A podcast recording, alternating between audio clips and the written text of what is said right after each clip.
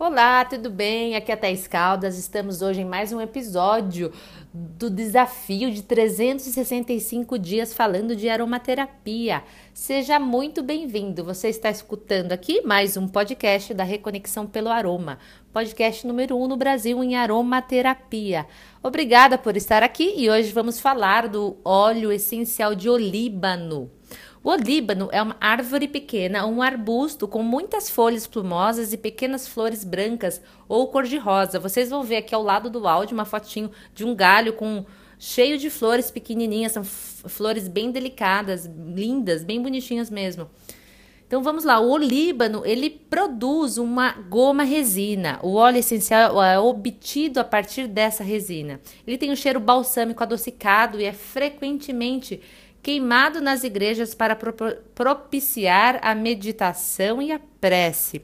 Eu tô com um óleo aqui cheirando ele agora nesse momento, só para vocês terem uma ideia, é um cheiro não é um cheiro de madeira forte, é bem leve e é misturado com cheiro, lembra algum óleo cítrico também, mas também ele é puxado pro, pro doce. Então realmente fica um óleo suave que não cheira, nem é, nem é muito doce, nem muito cítrico, nem muito amadeirado, é bem delicioso mesmo. Então vamos lá. Segundo a Bíblia, o olíbano, aliado ao ouro e à mirra, foram presentes dados a Jesus. Embora devesse se tratar da resina e não do óleo essencial que conhecemos hoje. Ele é usado como incenso na Índia e na China. Aqui no Brasil é, é muito fácil encontrar essência, é, incensos né, para queimar de olíbano, de mirra, enfim. Mas o óleo essencial as pessoas não estão tão acostumadas assim. Mas existe o óleo essencial de mirra também, tá bom? Então vamos lá.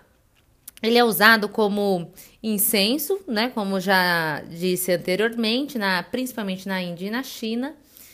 E ele é tradicionalmente queimado como uma oferenda aos deuses. Também ele é empregado como fixador na perfumaria. Existem relatos de casos em que o olíbano foi utilizado para aliviar a dor associada à artrite. E ele equilibra as emoções, produzindo uma maravilhosa sensação de serenidade. Então vamos lá. Como ele é um óleo resina, a destilação dele é a vapor, né?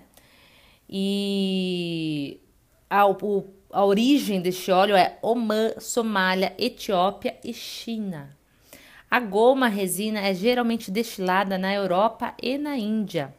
Ela é uma nota de fundo, a intensidade do seu odor é alta e combina muito bem com gerânio, grapefruit, lavanda, laranja, melissa, patchouli, pinheiro, rosa e sândalo.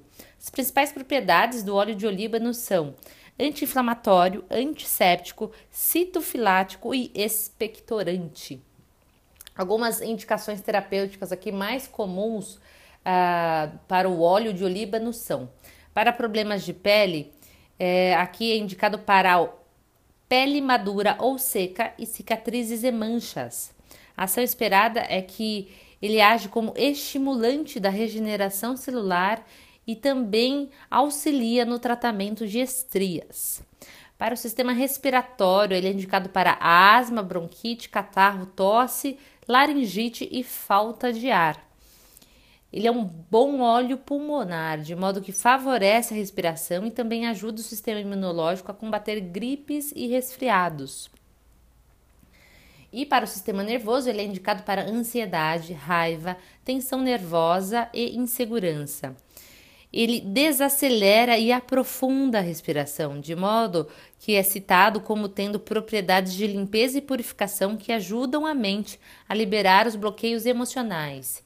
Ele pode também auxiliar na meditação. Em relação à sua segurança, ele não é tóxico, nem irritante, nem sensibilizante.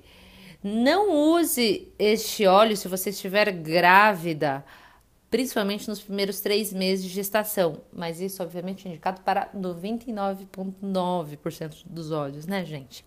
Então vamos lá. Vamos encerrar esse podcast. Nos falamos amanhã. Eu espero que aproveite esse episódio. Fico feliz que você ficou comigo por aqui e um grande abraço.